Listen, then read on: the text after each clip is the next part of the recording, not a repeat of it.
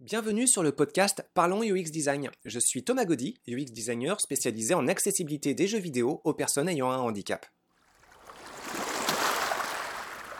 Salut tout le monde pour ce 13e podcast. Alors pour celui-ci, on va parler de boutons. Alors euh, évidemment, pour tout ce qui est interface, euh, que ce soit dans le web ou dans le jeu vidéo, très souvent il y a des boutons, qu'ils soient physiques ou virtuels. Lorsque j'étais étudiant à l'Engmin et que je me spécialisais en ergonomie des jeux vidéo, euh, j'avais eu affaire à un formateur issu plus du monde du web que du jeu vidéo. Et c'est là que j'avais constaté une première grosse différence entre les domaines c'est que euh, avec une sensibilité web, euh, notre formateur était euh, un petit peu perdu. Alors pour lui, en fait, la première règle, c'est de se dire bon bah une fonctionnalité égale quelque part sur l'interface un bouton. Et lorsqu'on parlait de diverses situations vidéoludiques, en parlant par exemple de la situation des jeux de combat, où euh, on peut avoir juste à disposition euh, souvent euh, quatre boutons pour développer toute une panoplie de combinaisons et d'effets différents par des associations de boutons ou des temps de pression, en fait, ce formateur était un petit peu perdu. Alors, ce qui n'empêche pas que son apport était vraiment très enrichissant, et puis on avait deux autres formateurs en UX design qui étaient vraiment fabuleux, et puis lui, c'était pas inintéressant du tout, mais voilà, c'était la euh, l'occasion de réaliser qu'il y avait quand même euh, un monde euh, entre le secteur vidéoludique d'une part et le secteur web d'autre part. Alors, donc une fonctionnalité égale un bouton, ça suit un peu la logique de plus on en a, mieux c'est. Alors, c'est pas forcément le cas. En fait, euh, derrière euh, la question de combien on affiche de boutons en fonction du nombre de fonctionnalités, il y a euh, deux logiques très différentes et on peut voir que du côté des constructeurs américains, Microsoft et Apple, déjà dans leur façon de faire, il y avait de grosses différences. Quand on regardait les interfaces du côté de Microsoft sur des télécommandes par exemple, on pouvait constater que sur leur périphérique, en général, il y avait une tendance à vouloir appliquer euh, sur le support énormément de boutons, de façon à pouvoir couvrir un maximum de fonctionnalités à la fois. Et euh, Apple, au contraire, avait euh, déjà l'envie, depuis euh, les iPods, je crois, de minimaliser le nombre de boutons au profit d'un système de navigation un peu plus riche, ce qui permet, à l'aide d'un plus petit nombre de commandes, mais un système de navigation un peu plus poussé, d'avoir une plus grande diversité de, de fonctionnalités disponibles. Alors, qui a raison entre les deux? Bon, là, c'est vraiment la sensibilité de chacun. personnellement, j'irais plutôt sur la stratégie de Apple en, mettant en avant euh, un plus faible nombre de boutons et un système de navigation qui soit plus agréable derrière pour qu'on puisse développer euh, derrière un très grand nombre de fonctionnalités. Alors, ce nombre de boutons, en fait, ça raccroche à euh, la question de la navigation qu'on va pouvoir en faire. Donc si j'ai plein de boutons, le choix se fait parmi plein d'options. Mais voilà, avec plein de boutons, je vais pouvoir arriver aussi, aussi au but plus rapidement.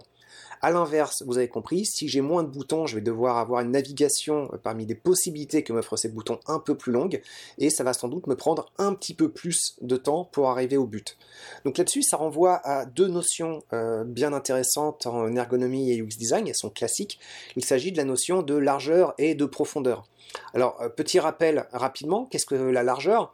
La largeur, c'est le nombre d'options que vous proposez sur euh, une interface, un système, n'importe quoi en fait. Typiquement, le nombre de boutons que vous avez à disposition. Donc si sur un écran euh, vous avez mettons 5 euh, entrées dans un menu qui vous permettent de choisir, euh, mettons que ça soit un site web de, commerce pour acheter des vêtements, bah, ça pourrait vous donner 5 grandes catégories de vêtements dans lesquelles vous navigueriez pour au fur et à mesure trouver ce que vous voulez acheter. Donc sur une manette, le nombre de boutons, ça correspond, le niveau de largeur correspond au nombre de boutons présents dessus. Donc actuellement, les manettes, on commence vraiment à en avoir de plus en plus des boutons, 4 euh, en frontal euh, sur la droite, 4 aussi euh, avec le bouton directionnel sur la gauche. Bon, je vais pas tous les énumérer, mais assez rapidement. Avec les sticks, le fait de pouvoir les presser, les boutons sur la tranche, les boutons pause, start, les boutons de partage de réseaux sociaux. voilà, ça explose pas mal. Plus certains boutons ont une sensibilité et une capacité de reconnaître la pression, et donc là, ça augmente encore les possibilités. Donc la largeur, ça renvoie à la question du choix. Et euh, la profondeur, ça correspond plutôt au niveau de navigation, au nombre d'étapes dans euh, ma navigation. Donc euh, il peut y avoir plusieurs façons de prendre en compte cette notion de profondeur. Ça peut être le nombre de fois où je vais utiliser un bouton. Donc à chaque fois j'appuie sur un bouton, j'arrive sur une étape, sur cette étape je vois d'autres boutons, j'appuie sur un bouton, j'arrive sur une autre étape. Bon voilà, typiquement à chaque fois que j'appuie sur un bouton, j'augmente mon niveau de profondeur de 1. Mais parfois c'est un peu plus subtil. Il y a d'autres effets, comme la loi de Fitts, par exemple, qui euh, consiste à euh, définir euh, la frustration que peut occasionner l'utilisation d'un bouton en fonction de deux paramètres, la taille d'un bouton et la distance qu'il faut parcourir du, curseur ou du doigt pour atteindre ce bouton. Donc le niveau de profondeur, ça dépend aussi d'autres paramètres. Mais bon, voilà, ça, ça dépendra des interfaces, on pourra y revenir plus tard dans un prochain podcast. Alors largeur, profondeur, deux notions super pratiques. Mais euh, c'est quoi les contraintes cognitives associées derrière? Alors je reprends l'histoire de largeur, donc par rapport au choix euh, disponible sur euh, plusieurs entrées qui s'offrent à moi. Donc si j'ai 18 boutons devant moi, j'ai a priori 18 choix. Et donc, bah, c'est quoi la contrainte derrière? On a vu dans un autre podcast la notion d'empamnésique quand je parlais de psychologie cognitive, computationnelle en particulier. Et donc, euh, l'empamnésique, c'est la quantité de nouvelles informations que je peux considérer à court terme. Donc si je dois faire un choix parmi plein plein de boutons, euh, ma capacité à discriminer quel va être le meilleur choix parmi tous les choix qu'on propose va être plafonnée par ma, capacité d'empamnésique. Alors l'empamnésique, euh, c'est une fourchette de valeurs. En fait, typiquement, on estime que elle est équivalente à 7 plus ou moins 2 euh, nombre d'éléments que je peux retenir, nombre de nouveaux éléments que je peux retenir. Euh, donc c'est entre 5 et 9, mais encore une fois, c'est une moyenne très générale et il peut y avoir des euh, super mémorisateurs qui arrivent à développer des stratégies de mémorisation qui permettent d'aller bien bien au-delà que la barrière des 9. On peut avoir plusieurs centaines d'éléments à retenir, ça peut se faire à condition d'avoir des, stratégies de mémorisation un peu particulières. Donc, l'empamnésique est lié à la notion de largeur, et euh, bah, cette euh, notion de largeur, ça veut dire que euh, si on présente trop de boutons à l'écran, je vais tout simplement plus être capable de bien les discriminer, je vais plus être capable de bien les mémoriser et de comprendre ce qu'ils veulent dire. Typiquement, je vais parcourir une liste d'éléments, et puis quand j'arriverai à un certain moment dans cette liste, je vais commencer à saturer ma capacité de mémorisation, et en poursuivant la lecture dans cette liste, je vais commencer à oublier les premiers éléments. Donc si je dois déterminer quel est le meilleur choix dans cette liste, arriver à la fin de la liste, j'aurais peut-être oublié euh, les débuts, euh, les premiers éléments dans cette liste et je vais devoir la reparcourir encore, ce qui va occasionner un petit peu de frustration. Donc je vais reparcourir ma liste une fois, deux fois, trois fois et puis je vais trouver ça un peu pénible sans forcément réussir à mettre de mots vraiment sur quelle est la cause de cette pénibilité. Donc euh, la notion de largeur, elle est quand même, c'est mieux de la limiter. Si on dépasse cette histoire d'empamnésique, on va avoir une interface qui va être désagréable à utiliser. Alors par ailleurs, euh, quelles sont euh, les contraintes cognitives liées à la notion de profondeur? Alors là, c'est un petit peu plus délicat parce que ça dépend euh, de plus de notions. Mais autant le niveau de largeur, quand il est très très large, toujours en considérant des nouvelles informations, quand il est très très large avec des nouvelles informations, autant ça va être assez systématiquement déplaisant. Euh, autant avec le niveau de profondeur, il y a moyen à ce que ça se passe bien. Euh, on peut considérer qu'un temps d'interaction pour une procédure quelle qu'elle soit puisse être plaisante, même si elle est longue, parce qu'il y a plein de petits éléments qui soignent l'interface et euh, qui proposent un système de guidage qui soit satisfaisant. Donc la notion de profondeur n'est pas forcément problématique en soi. Elle peut l'être. Elle peut l'être parce que si les guidages sont mauvais, si j'ai vraiment beaucoup de manipulation et beaucoup d'efforts à faire pour me rendre au but, au bout d'un moment, euh, bah, ça peut finir par me faire me prendre trop de temps, ça peut finir par m'épuiser et puis ça peut aussi me distraire. Et en cours de parcours, je peux avoir mon attention papillonnante qui va euh, partir sur d'autres thématiques. Donc euh, voilà, c'est pas non plus une formule miracle, mais je vous engage plutôt à diminuer le niveau de largeur, donc diminuer le nombre de boutons sur une interface ou le nombre de boutons à utiliser sur euh, un périphérique euh, au détriment du niveau de profondeur, donc une expérience interactive plus longue, mais si elle est bien soignée, ça peut être très plaisant. Alors quelques exemples pour illustrer ça un peu plus. Alors un exemple déplaisant pour commencer, les cas des répondeurs téléphoniques interactifs. Donc dans ce cas-là, en fait, euh, vous voulez euh, joindre un organisme typiquement, et puis euh, il n'y a personne pour vous répondre tout de suite. En fait, pour limiter le nombre d'appels, vous allez tomber sur un répondeur qui va vous donner des choix de réponse. Bon, c'est une situation très classique. Et puis, mettons que vous cherchiez dans cette situation quelqu'un à qui parler, bah, vous allez essayer d'identifier les différentes possibilités qui s'offrent à vous pour rejoindre un interlocuteur. Ça arrive très fréquemment que l'interlocuteur ne vous donne pas ce choix par défaut, et qu'il faille s'avancer et creuser un petit peu dans les niveaux de profondeur, euh, jusqu'à ce qu'on ait l'impression, parfois dans les répondeurs interactifs téléphoniques les plus mal fichus, qu'on se retrouve coincé dans une espèce de labyrinthe euh, interactif, mais euh, très déplaisant.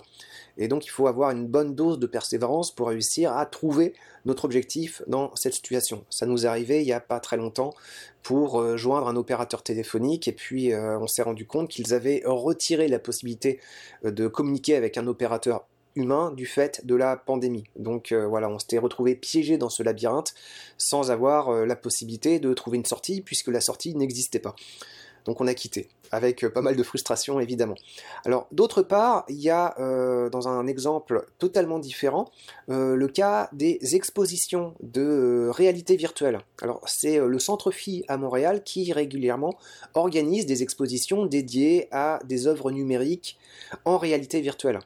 Et donc souvent c'est avec des casques Oculus ou Vive, bon il y a souvent euh, des manettes.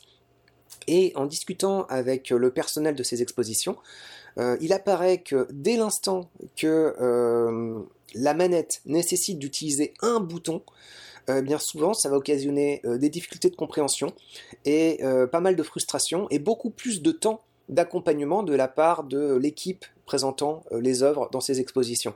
Et donc ça ralentit la fluidité euh, des visites et ça ralentit la fluidité des visiteurs qui vont se succéder les uns les autres pour découvrir des œuvres.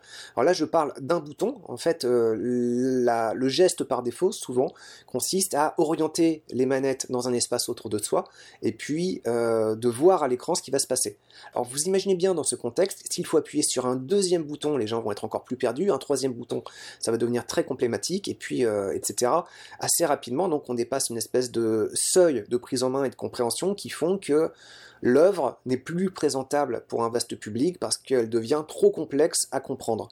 Donc dans ce contexte-là, en fait, typiquement, le niveau de largeur, euh, très rapidement, on peut excéder les capacités de compréhension d'un très large public. Dès l'instant où vous mettez une manipulation un petit peu plus inhabituelle ou un peu moins intuitive, même s'il faut se méfier de, ce terme, eh bien ça va occasionner euh, bah, des, frustrations, un ralentissement et souvent donc un abandon. Donc euh, dans ce cas-là, euh, je parle de l'usage d'un bouton, eh bien même l'usage d'un seul bouton peut se retrouver contre-productif et dans le cadre de la réalité virtuelle, juste baser un système d'interaction sur des gestes, ça peut être largement suffisant. Donc euh, voilà. Et puis bah, derrière, une fois qu'on a ce système d'interaction basé sur quelque chose d'extrêmement minimaliste et facile à comprendre, là il peut se passer une discussion, un dialogue entre euh, le visiteur, donc l'humain, et puis euh, le système, la machine. Et ce système, pour peu qu'il soit assez plaisant, qu'il ait des mécanismes ludiques, réconfortants, encourageants, eh bien on peut développer une forme d'apprentissage et là ça peut très très bien se passer. Donc voilà, de, de mon point de vue, la profondeur c'est vraiment ce qui peut faire la richesse d'un système d'apprentissage et la largeur, souvent, c'est euh, des étapes euh, d'apprentissage qui peuvent se retrouver bloquantes parce qu'on peut se retrouver à présenter trop brusquement trop de nouvelles informations.